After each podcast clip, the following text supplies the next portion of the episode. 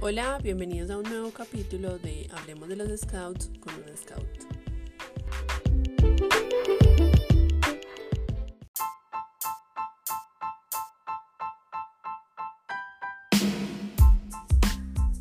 En este capítulo, más que hablar de historia, les estaré contando qué hacemos los Scouts y otros datos importantes que me faltó aclarar en el capítulo anterior.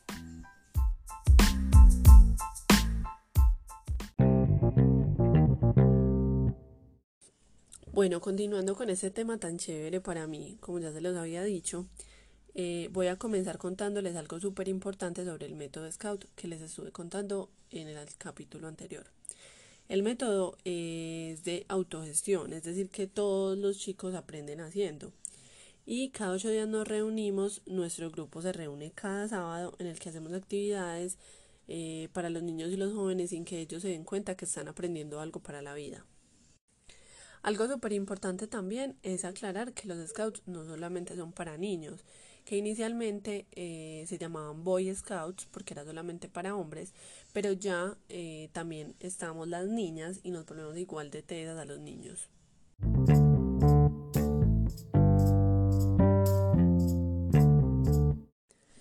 Bueno, y ahora pasemos a una parte como más técnica de los scouts, como más de lo que nos rige, de todo esto. Eh, resulta que los scouts es como si fuera un colegio. Entonces, a un colegio generalmente lo rige Secretaría de Educación. Nosotros como scouts estamos regidos también por algo que se llama CSA, Corporación Scout de Antioquia. Esta corporación rige a todos los grupos de scouts pues, de Antioquia y también algunos de Bogotá, por ejemplo. Eh, en la CSA somos varios grupos, entonces nuestro grupo, que es el grupo Scout primero, somos el número uno, eh, pertenecemos a la UDA y así como nosotros todos los grupos tienen un número diferente, que no quiere decir que es el número uno en toda la CSA, sino que varía por su fecha de creación o simplemente porque ese fue el número que le asignó la CSA. Eh, y el nombre sí lo elige cada uno porque cada grupo maneja una mística diferente. Por ejemplo, nuestro grupo se llama así, Grupo Scout Primero a secas.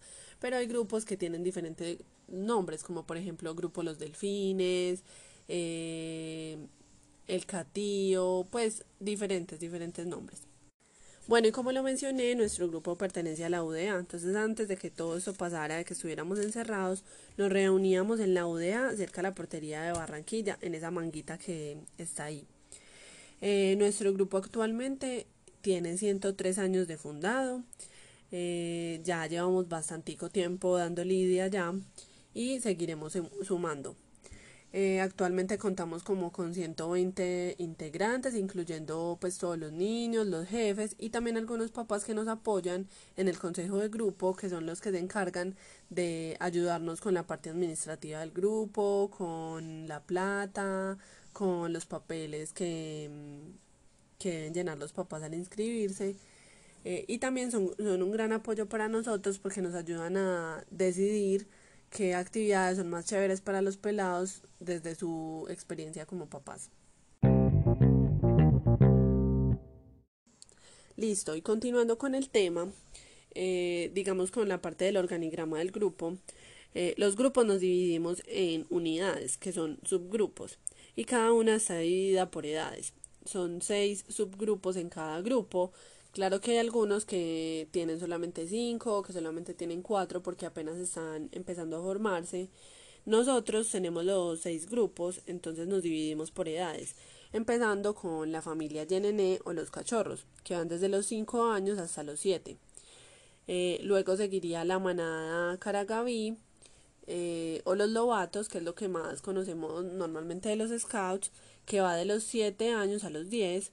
Luego seguiría la aldea Majori o los Huíbelos, que es una unidad nueva, eh, que va de los 10 a los 12. Luego seguiría la tropa, que es como nuestra unidad insignia, eh, o los scouts, que va de los 12 a los 15. Luego seguiría la sociedad Womnan en nuestro grupo, se llama así, que son los pioneros, va de los 15 a los 17. Y finalmente está el clan Catillo o los Rovers, que va de los 17 a los 19. Luego de que ya cumple los 19, eh, pasamos a un proceso de proyección en el que pasamos como adultos por cada una de las unidades, trabajando con ellos, aprendiendo mucho y definimos de qué unidad queremos ser jefe para comenzar a apoyar el proceso de los chicos en esas edades. Por ejemplo, yo en ese momento soy jefe de los más chiquis, o sea, de la familia Yenené, que van de los 5 a los 7 años. Todas las unidades dentro de un grupo trabajamos el mismo fin, el mismo método, solamente que lo dirigimos con diferentes actividades a la edad en la que están. Con los niños, por ejemplo, eh, hacemos actividades de ciudad, también acampamos eh, y hacemos actividades durante ese campamento que a veces son de dos o tres días los campamentos en los que fortalecemos todas las cosas que ya les conté, la formación del carácter, desarrollo de cuerpo y mente sano y todo eso. Eh, también, obviamente, cultura general, conocer como todo nuestro país, donde estamos. Eh, hemos trabajado cosas de profesiones, pero bueno, más adelante les contaré algunas actividades que hemos hecho. Obviamente, quiero aclarar, los campamentos son sin los papás, eh, están solamente con nosotros, todo muy seguro, pero también es para ayudar a los niños a crear una independencia. Los más grandes también realizan estas actividades, también hacen campamentos, pero con actividades más dirigidas a su edad. Entonces ya no va a ser un campamento en el que se van a acostar más temprano, sino que hacen actividades hasta más tarde. Eh, por ejemplo, eh, hacen también visitas a partes de la ciudad, pero no van a visitar, por ejemplo, el zoológico, o puede que sí lo hagan, pero que hagan una actividad dentro del zoológico mucho más movida para ellos que no para los niños que el simple hecho de conocer los animales y uno empelicularlos con la fantasía del animal eh, hace que se diviertan.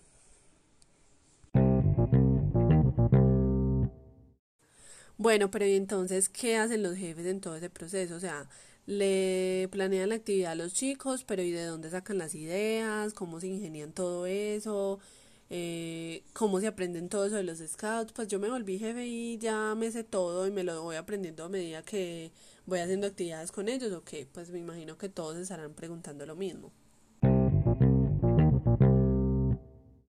Bueno, resulta que los jefes nos formamos, o sea, también asistimos a cursos, así como si estuviéramos en la universidad, por ejemplo, eh, asistimos a cursos, depende de la unidad que definamos. Entonces, por ejemplo, yo que me volví jefe de los más pequeños, entonces voy a jefes para voy, perdón, voy a cursos para cachorros en los que me explican cómo es el manejo con los niños, qué actividades hacer con ellos, eh, no solamente eh, como scout, sino también como persona, o sea, como adulta, qué responsabilidades tengo al trabajar con niños, pues con menores de edad en general.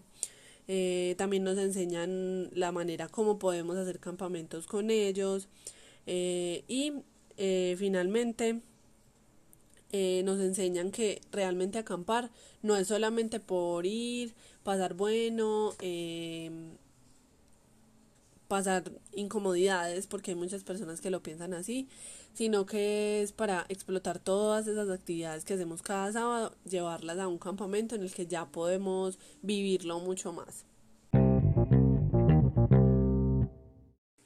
Bueno, y cambiando un poquito de tema, volviendo a lo de las unidades, dentro de las unidades hay algo súper importante y es su plan de adelanto.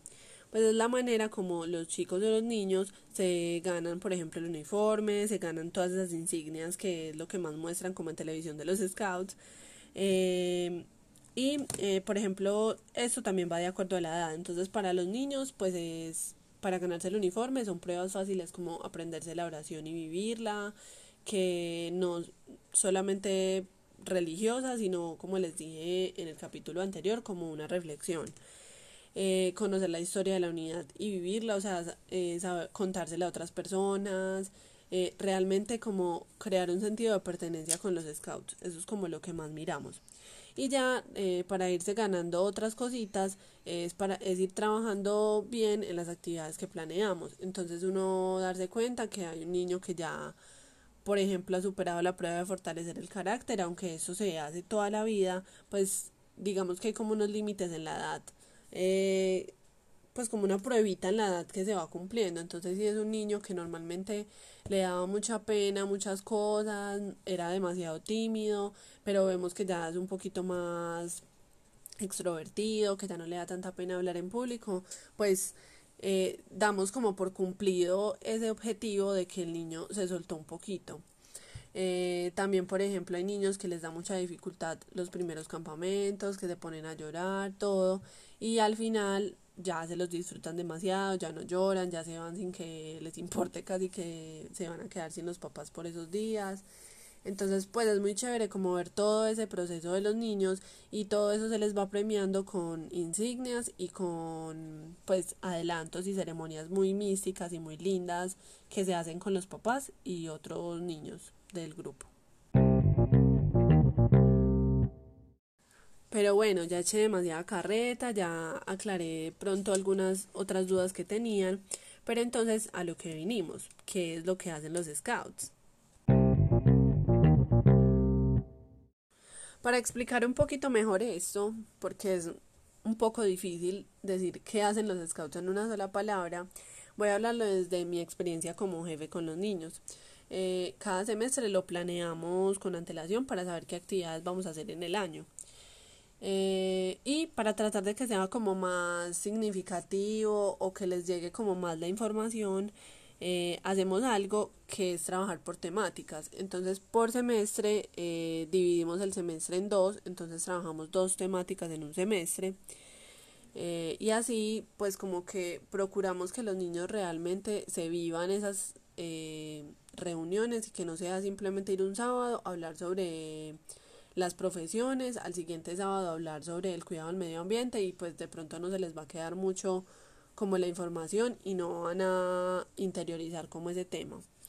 Entonces, eh, recuerdo, por ejemplo, una vez que trabajamos las profesiones, entonces cada sábado estábamos hablando de una profesión diferente y para hacerlo un poquito más ameno para los niños lo que hacíamos era que nos convertíamos en esa profesión. Entonces digamos que era un sábado en el que hablábamos de de un arquitecto, entonces todos nos volvíamos arquitectos, eh, empezábamos a, hacer actividades más dinámicas, como por ejemplo que cada uno tenía que crear su propia casita, eh, pues y así. Y cada sábado hacíamos actividades diferentes y con eso se les quedó mucho más la información de que son las profesiones. También, por ejemplo, realizábamos visitas, entonces fuimos a Diversity, allá ellos pudieron explotar mucho más este tema. Eh, estuvimos visitando una estación de bomberos, entonces ahí ya ellos conocían de lleno o de más de cerca lo que hacía esa profesión. Y así diferentes actividades con base en la temática que estuviéramos trabajando. Eh, bueno, y cada actividad que realizamos no es simplemente hacerla por hacerla, sino que como les dije en el capítulo anterior, tiene un objetivo que va eh, unido con todas esas cosas que les dije, de formar su carácter, que conozcan su cuerpo, que cuiden el medio ambiente y con esto lograr formar mejores ciudadanos y fortalecer esa misión que tenemos como scouts eh, con los niños.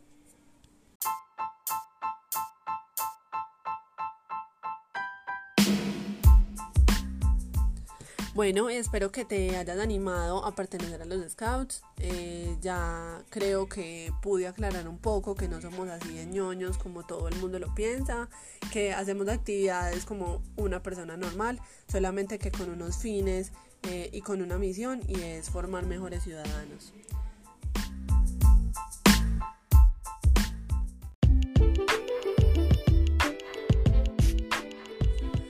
Muchas gracias de nuevo por estar acá escuchando este capítulo. Los espero en el siguiente capítulo en el que estaré contando cómo ha sido esa experiencia para mí em, formando niños scouts, eh, cómo he cambiado la vida de ellos eh, de acuerdo pues a muchos comentarios que me han hecho los papás de niños que ya han pasado a la manada y desmintiendo algunos mitos scouts que hay por ahí. Los espero.